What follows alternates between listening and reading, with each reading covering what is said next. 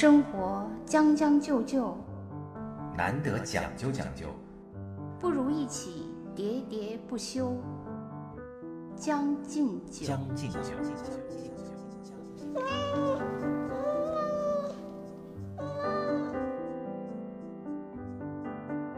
呃，大家好，欢迎收听新一期的《将进酒》，我是江山。我是兔子。北京已经进入三伏天了，但是今年好像没有那么热，对吧？对，其实我想说，热不热不重要，关键是我们这个栏目的定位，嗯，其实与我们的初衷相去甚远。越来越远了。我们原来是一个生活脱口秀节目，哎，对，后来变成了一个观点脱口秀了。对，而且秀的也不太鲜明啊，这观点。其实呢，不管鲜不鲜明，我们两个聊的还都挺过瘾的。对，其实我们呢都特别那个热爱生活，尽管就是我们俩相比起来吧，我更是其实生活的一个苦手，然后江山还算是生活的一个熟手吧，但苦手，胡手还是熟手，都糊了，都过糊了。反正不管怎样吧，其实我们对就是怎么过生活还挺有兴趣的。本来这个节目定位是想聊这个的，嗯，其实呢，我这两天正好看到一篇文章，就有一个人说他有一些那个买房的经验。我想，哎，这个话题我很感兴趣，而且这不就是我们这个节目以前想聊的吗？对，所以我就跟江山讨论了一下。江山说，哎呀，买房子我太有经验了。是的。然后我们就决定这个 这期来聊一下那个买房子。对，其实买房是一个特别重要的事儿。是吧？你首先得呃有一个栖身的地方，然后你才能够人生才能展开。对，我也觉得，就是其实很多人都说说中国人好像必须得有房子才行，这个是不对的啊，其实是可以租什么的。对。但是实际上呢，你确实你租房子的那个变动性特别大，一会儿什么，首先你不能对这个房子进行按照自己的意愿进行改造，是吧？因为不是你的房子。嗯。其次呢，那个房东他可能随时说，哎，不行，我不租了，你走吧。对。所以这个其实是你没法对你的那个栖身之所或者你的生活空间展开你自己的一个梦想的落地嘛。是的。这个还是很不一样。没错。嗯。所以无论如何。租的房和那个买的房啊，住起来感受是完全不一样的。嗯，对。尽管如此呢，其实我呢在买房上其实就没有自主买过任何一套房啊。来讲讲你这个拥有房子的历史。对，像我的这个可能是跟我们的这个年龄有关吧。就是像我的这个年龄就决定了，很多人说，呃，中国特别可怜的是八零及以后的嘛。啊，因为他们那个时候就是他们准备买房的时候，对。但是我们呢，就是我们这七零后还好吧。当时我是单位的那种房子啊，分房。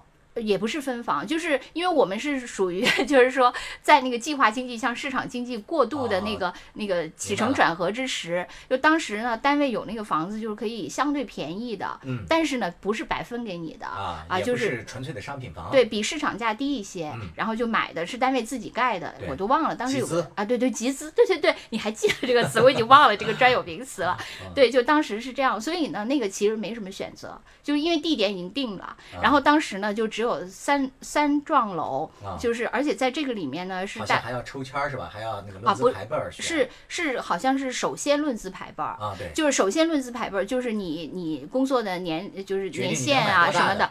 不是，就是决定你是不是有优先选择权啊？对，就是一个是你工作的年限，还有你能不能付全款，嗯，好像是这两条，就决定你是不是能优先选择。优先选择的话，在这三套房里的各种户型，你可以选，或者是哪一栋啊，哪个朝向啊，你有优先选择权。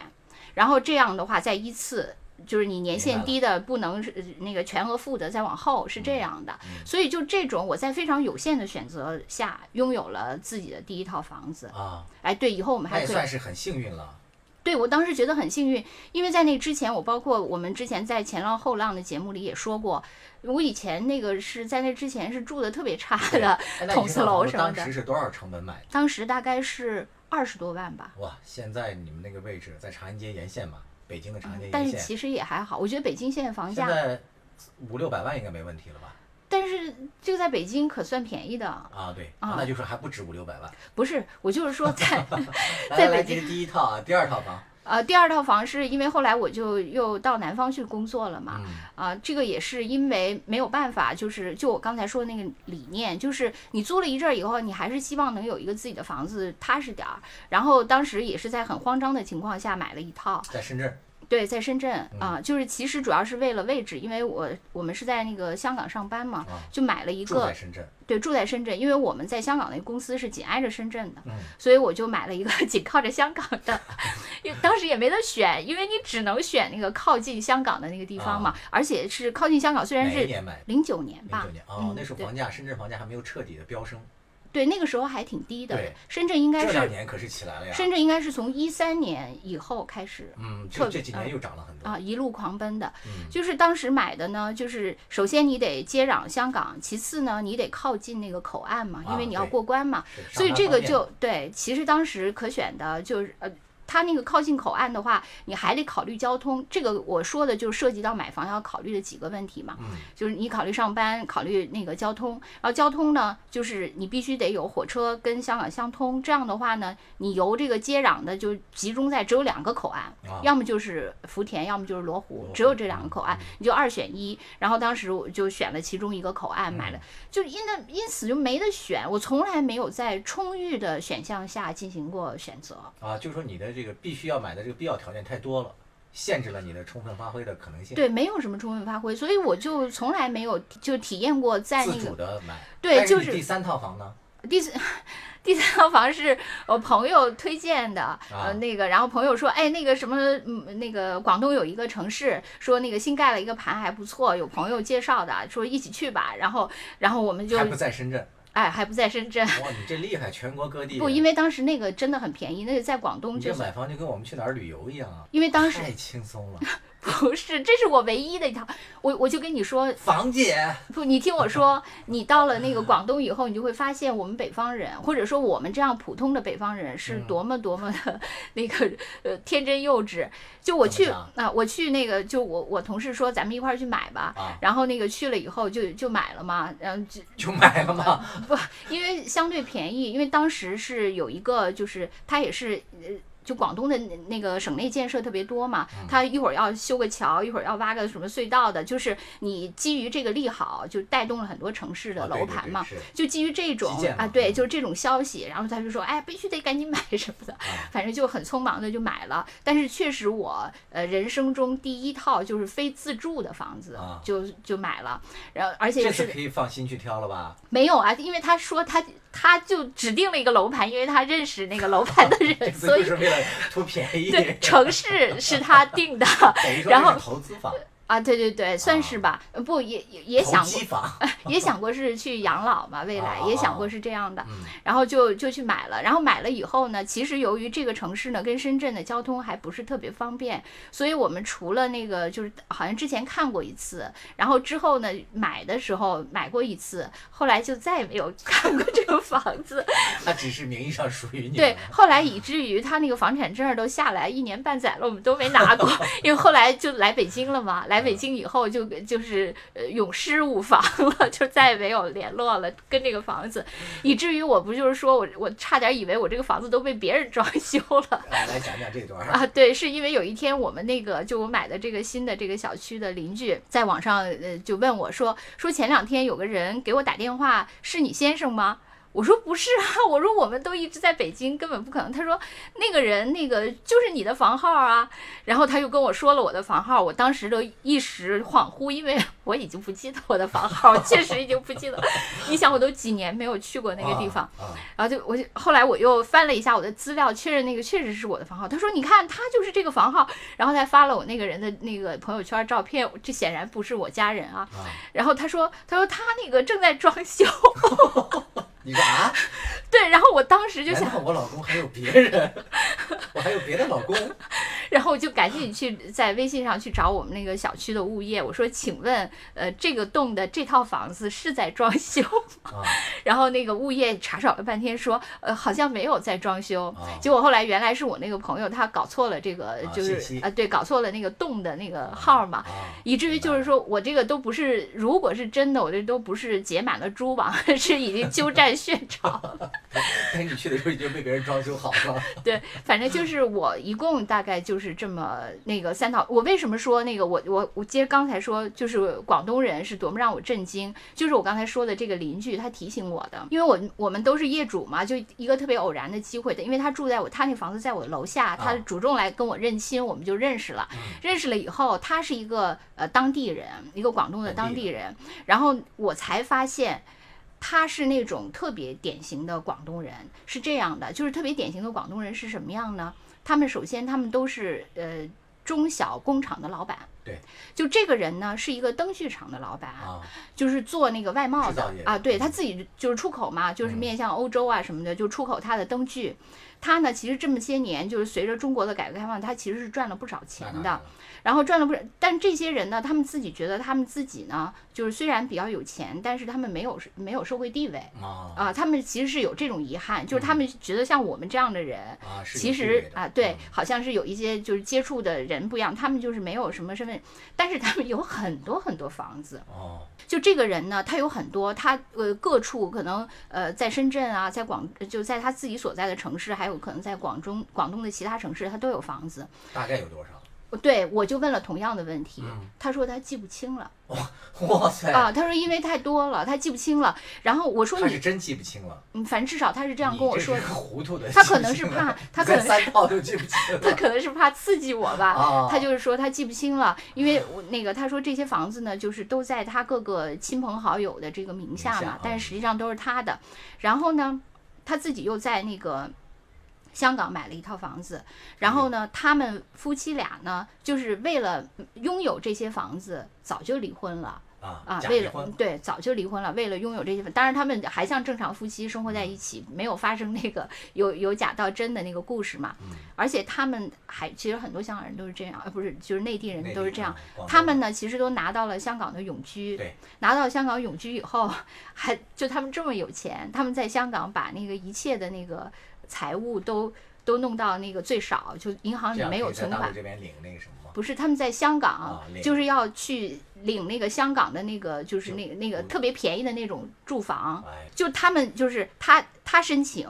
他太太申请，他妈妈申请，就他们家所有的人都是拿了香港永居在。因为为什么有的就是香港人就是觉得大陆人占了他们的资源？因为确实有这样的，但是确实也有像我这样的大陆人，我在香港工作，然后我在香港交税，但是呢，对，享受他们所有福利。对我真是不享受他们所有福利，因为我我也没在香港住，包括那房。看一部分人，那就这个问题就无对，因为任何事情都是复杂的。对，就是你当你去谴责说你。这个就很不公平，你不能说他是无中生有，不能说他是空穴来风。但是这不是事情的全部。收，我们这是一个生活脱口秀 节目。好吧，我又回回到那个，又回到观点输出了。对，但是我就是说，这是典型的广东人。嗯，就是说他们闷声发大财，房子多到不计其数。然后呢，他可能还能领着所谓到香港的什么宗源啊，还可以去申请香港的那些房子。像我这样的反而没有。所以，我我人生第一套炒房，你还说我，我还是准备做养老的呢。所以这个话说回来，我们今天也非常想跟大家聊一聊啊，如果你有充足的条件了，就是在买房的时候都有哪些需要遵循或者是考虑到的因素，有有哪些方面可以跟大家聊一聊？第一就是你准备出多少钱？嗯，最最重要的就是你的成本嘛，你能掏多少钱？其实这个算起来还蛮麻烦的。嗯。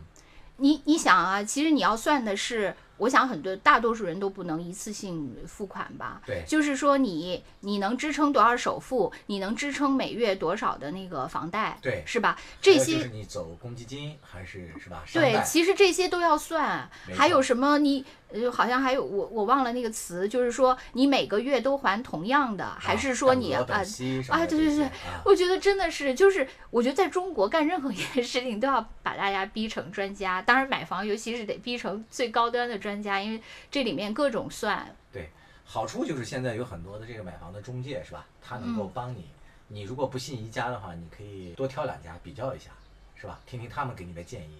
但是他们就是说，那个跟中介也挺可怕的，在那个过程中，因为你一旦找了一个中介，他就终生骚扰你。啊，对对对，这是我这个大概在十年前吧，啊，卖过一套房，直到现在，嗯。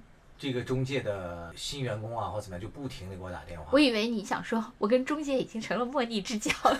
没有没有，完全没有。啊啊，就是总是不停的那个打电话，就说哎，那个他他就原则上默认我卖的那套房，那会不会再考虑是吧？换一套性价比更好呢？哎，你说是不是北方的，就是像我说的南方的这种，就是拥有很多套房子的不是很多？啊，也也很多。是吗？哦，对。那原来我们才是少数。我在一二年的时候吧，买哎，一二年吗？怎么那么？哦，不是一二年，现在说起来是奥运会，北京奥运会那个。零八年。哦，零八年。嗯。我是在零八年入住的第一套我自己买的那个商品房嘛。哦，我是零三年。哦，不是零八年，我怎么现在都脑子糊涂了？零四年，零四年雅典奥运会的时候，我是入住的，买的第一套商品房嘛。那个时候你终于入住了雅典哈。对，我当时买那套房的时候还挺骄傲的。那你可以啊，我零三年的时候才勉力买了一套单位的，叫什么集资建房啊。你那个时候都已经可以买商品房了。那商品房首付不到二十万嘛，十几万。哦，那咱俩一样，因为我必须全款付。啊，对我那是，然后还有贷款嘛，就是每个月。我当时买的时候还挺骄傲的，因为我我当时单身啊，我买了一套房子，一百多平，感觉哎呀，好好骄傲啊，就不错。完了，那志得意满的那个签合同的时候，突然我的销售把我抛下了，就奔着一个大叔而去了。我当时就觉得受到了冷落，然后后来我仔细侧耳倾听了一下，我内心的怒火就平定了。嗯，因为那套大叔在我们那个小区里一共买了七套。就绝对大客户啊，绝对大客户。对呀，我记得特别清楚，说哎，那个七套今天都签了吧？人家是，所以其实不分南方。所以可以抛下七个你都值得。我觉得分行业，你说对不对？分地域，人家是山西的。对，有没有矿？这个也很重要。对呀，绝对是家里有矿。业。哎，那你说说你这个第一套当时是怎么选的？我现在就是回想起来，想给大家的忠告嘛，不要怕贷点款，适当的贷点款，我觉得还是挺值的。我当时贷了大概，你看十，嗯，首付了二十万，贷了大概是四十万左右吧。哎，当时真的都好便宜啊！对呀，都好便宜啊！但是当时觉得挺贵的嘛。其实咬咬牙再贷贷个六七十万，也就住的更大了嘛。嗯，对吧？但是当时没有那个没牙可咬。是的，但是这个话在当时说是可以。你回头看，你现在如果咱们聊到这个买房的第一点，就是说你要计算自己有多少钱的时候，就是要不要害怕负担一些什么贷款？这个话呢，现在说呢就不敢是十分有底气，因为你不知道中国的这个房市发展到这个阶段是一个什么阶段了。对，前两天我们中学同学群里还在说那个，因为深圳最近出台了一个大概就是呃房几条吧，就是限制，因为深圳的房子最近又在涨。对，一涨了百分之十几，好像是。然后我另外的那个同学就在说说，听说那个北京的房子就是好像没怎么涨。然后那个其他人就在那附和说，感觉北京现在房子有点要抛的意思，就有人都在抛房子。啊。可能你那七套的山西大叔，是不是也在抛啊？有可能啊。生活有点上头，日子出了包浆。一再将就的活着，总有讲究的念想。将进酒，不打烊。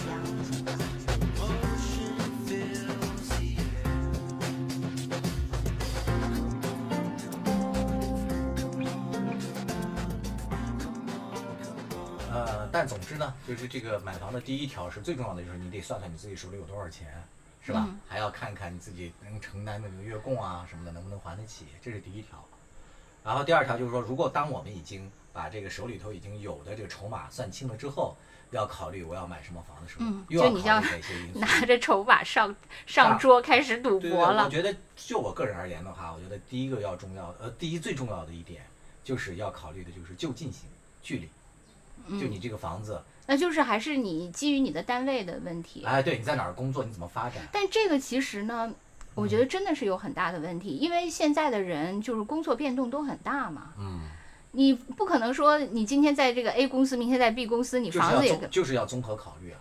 所以还是得在什么地铁沿线啊，什么这一类的，交通便利啊，这个是比较重要的。你看，像呃，我买第一套房，第一套房的时候，因为咱们那时候是在事业单位工作嘛，嗯，对吧？然后事业单位工作，我那套房子就是离呃步行到单位，也就是不到十分钟，就几乎是挨着这个单位嘛。然后那个买完之后就住了，就是真的是非常。所以当时你就是从地点上你就根本没犹豫，没有多考虑，当时周边都没什么竞争，就这一个，是吧？啊，对，没错，就买了。但是也有一个弊端，也要提醒大家注意，如果你单位很大的话，带来的一个问题就是你的这个房子会住了很多你的同事，就跟宿舍一样。当时咱们住了多少同事啊，在那边？呃，咱们自己的部门里大嗯概就有将近二十人吧，然后咱们整个台 在那边呢，我觉得可能就上百人了，就跟宿舍一样。啊，然后经常是我买菜或者怎么样回家，然后就有在楼上突然伸出一个脑袋喊我，我就就挥手，你也不知道是从哪个窗户里冒出来的，就是这个问题。啊，就是完全就工作生活都分不开了。对，就我另外一个在央视工作的朋友，他就前一阵子去年吧，他在想买房，他当时算了一下手里的钱，他的钱呢，就是第一是可以在大兴，就是呃新的这条叫什么中轴线，嗯，这条就是说在这块儿他的这个房子是可以买一个一百多平的，另外一个就是在央视那个大裤衩边儿上可以买一个四十多平的房子，他就很犹豫，不知道要买什么。后来我就给他建议，就是说你如果要在央视长期发展的话，你就买这四十多平的，就买在单位旁边的。我跟他讲，我说第一就是因为他不会开车嘛，你每天挤地铁或怎么样上班，这个交通成本、通勤成本太高了。呃，另外呢，就是他一个人，他也没有结婚，那你住单位附近四十多平，我觉得对一个人来讲就够了。后来他就听了我的劝解，他就买了这附近的。那后来呢，大概半年多后，他就跟我讲，他说：“哎，真的买这房太对了。”他说他从来没有体会过这么悠闲的上下班的这种节奏的感觉。他说早上起来还可以到楼下喝杯豆浆，吃点这个油条，然后悠哉悠哉的就去了。而且他说，由于我这个十年多了，我整个人状态放松了。他说我觉得更健康了，另外我工作的状态也更好了。他说我感觉我马上就要升职了。所以你看，这个买房第一条，你要买一个就近的话，这是一个非常非常好的一个事情，对你的事业有很大的帮助。对事业有很大的帮助，这也太快，不是每个人都有，有的人可能因此那个睡得更睡懒觉睡得更多了，然后天天反而更迟到了，有可能。这是第一个，嗯就是就近型嘛。嗯，第二条，你有没有什么可以想说的？我因为我之前的那些都是没得选嘛，啊也有被就近性，就是比如说我在那个深港交界的这些地方嘛，肯定是。但是实际上，我觉得买房这件事情吧，每一步都特别难。就是像你说的第一步，就算算数，其实就很难嘛。你算自己能有多少个筹码，能支撑怎样的那个未来投入的筹码，其实这都是非常复杂的这个过程，我们都没有详述。其实网上也有很多这种教你怎么，算的帖子。不管怎样吧，反正都是要认真的算，还要嗯花费挺大的力气。我觉得这第一个就是那样。对我来说，这个每一步都挺艰难的，包括那个第二步，比如说你说单位就近，其实单位就近的房子也是一大堆啊，嗯，不是说只有一个，对吧？可选的，你在。就我现在每天晚上呢，吃完晚饭就去周围散步。就我嗯家，嗯，可能我觉得我的散步的这个呃半径大概可能是两三公里吧。啊，然后在这一片里面，我就每天都看到好多房子。嗯，我觉得我已经算是，而且是用脚丈量的，就是你不是开车那样一掠而过，或者自行车，你是一就是走着一一间一间的那样房子的看的。其实呢，你都是那个也不知道哪个房子更好，啊，所以我就觉得你即使有地点了再去选，尤其现在很多，就包括你你有那个旧的老破小，你也有新的楼盘，你这各有利弊，你怎么选？我觉得也是很难。然后再往下，就是说你终于在那个百花丛中选择了那么一朵半新不旧的花，然后之后那个这个里面你到底选什么户型、朝向什么这些，又是新的一个课题，就是层层的，对，就说要说具体的因素可能特别多嘛，嗯。那就是要聊观点的话啊，我觉得还是一个很重要的点，就是要考虑到你自己的需求，要把自己的需求放在第一位。我觉得这个也是非常重要的一点。就是怎么讲呢？就是你自己住，你首先你要了解你自己。我个人，你比如说对我来讲的话，那我要选，我毫不犹豫的要选就是朝南向的，窗户要大的，就适合我种花儿的。我真的，这是我的毫不犹豫我要选的这一条。那就所有的老房子你都不能选了，因为全没有。没错，嗯我就要把这些摒弃在外嘛。就是你自己最需要什么，这个一定要考虑到。就至于很多人会，你当然有些人说我比较孝顺，我希望我父母怎么怎么样啊，来的时候住的舒服呀，所以要怎么？我觉得这个不是最重要的。哎，我们有一个，由于我们没有孩子，我们嗯最关键的是否是学区房这个元素，我们竟然没有谈。对啊，是的，我就是这个也是在我的这个观点之下嘛。哎，我给你讲一个，嗯你知道我有一个多年没有那个联系过的大学同学，后来呢，听说他。就北京，据说七月三十一号以后，嗯就是对于学区房有个新政策，大概啊就是不太承认。可我猜啊，啊应该是七月三十一号以后，你再买的学区房，他就不承认你的这个学区房的资格了。啊、历史的，对你必须在七月三十一号之前买。结果我这个呃久已失联的大学同学，我辗转听说他在西单买了一个十三平米的学区房。啊，这还真的，啊就网上那种帖子嘛，他真的就是买了一个十三平。类似于像一个一个只能放一张单人床呐、什么这种。你说他花了多少钱？在西单啊，啊西单十三平十三平米的话，那边应该得十几万了吧，那你觉得总价是多少？一百多万。四百八十万，我的妈呀，那就是单价近四十万，四十万了。将近四十万买的。我的天哪！啊、真的，这是绝对的真实。我脑子里迅速想到了一个咱们共同认识的一个人，我待会儿告诉你是谁。他家在白塔寺有一个院儿，啊，我知道了，知道吧？王姨。对，王姨。妈呀！待会儿去给王姨打个电话。真的四百八十万啊！妈呀，对，就是，所以我就是说，这个特别特太，震惊了，以至于我都忘了今天我们要聊什么了。就是这个特别收收回来。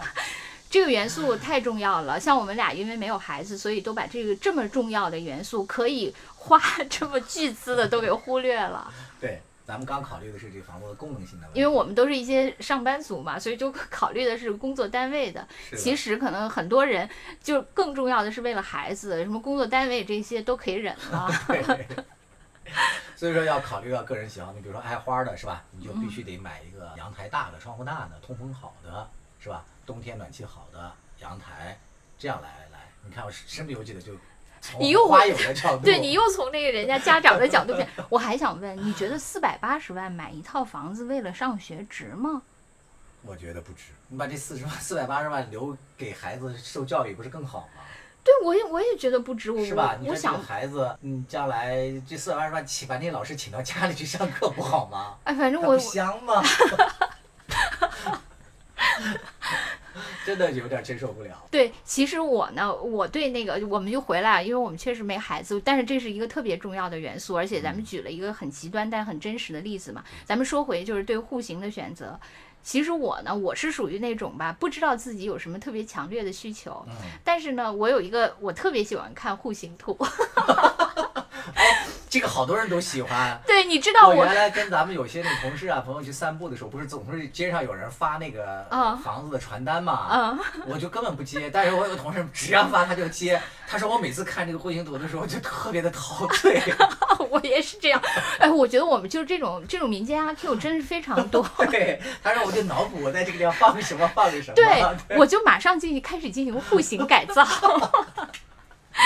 因为我是这样，我不是说晚饭散步嘛，晚饭之后散步我就看，我就一般是拿着高德地图，就是我我散步的时候，如果发现周围有一个不错的楼盘，我就马上查那个高德地图这个楼盘叫什么，啊，然后知道以后对，然后我就打开了贝壳找房，然后之后就看这个楼盘有哪些户型在售，然后就看有的这个楼盘位置虽然很好，但是户型觉得都不太适于改造，就 pass 掉，好像我马上要下单一样。然后有的觉得嗯，这个还是孺子可教，这个户型我特别喜欢看，我就每天乐此不疲的从事这个游戏。这就是一个从来没有在现实中真正选过房的人对户型的热爱。那从你的角度来讲的话啊，就是你看了这么多户型，你最中意哪种户型啊？我希望啊，嗯进去以后最好完全没有阻隔，啊，就是一个大房子嘛。对，一个大房子完全没有阻隔，嗯就是呃。厅和卧室什么的都彻底没有阻隔。我记得我看过一期那个《黑镜》的，啊就是、就是英国有个电视剧嘛，啊后来被美国那个拍了的那个《黑镜》，我忘了是第五季还是第四季开头的一两集，就是讲一个那个游戏的，嗯就是现实和那个游戏里面有有一点分不清了。就那个里面的那个男主角，他自己住的那个房子，就进去以后卧室工作的，哎，对我我想我喜欢那样的我不是跟你也讲过，在节目里说过，就是那个茶姐，反裤衩阵地，啊，她嗯自己买了一套房子嘛，然后就是这样的，是吗她？买了一套好像一百八十多平吧，他就把所有的隔断都给那个打掉了，嗯嗯，就除了承重墙嘛，然后进去就一览无余。对，我就喜欢这样的。他说那个像他像那他卫生间有墙吗？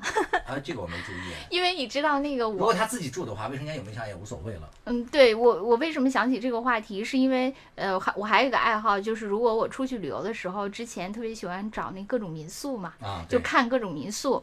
我记得有一次那个去苏州嗯之前，我就看了好多民宿，然后有一家那个民宿就很新，嗯然后也挺好的，但是他们家那个就是卫生间也没有，就是一个马桶，啊，还有浴缸、呃和床，这全部对，全部那那个玻璃的都没有对，什么都没有。啊，这不太好吧？对我也我也觉得不太好。后来我对啊，也这个就是看到了倒无所谓，但是闻到了不太好 吧。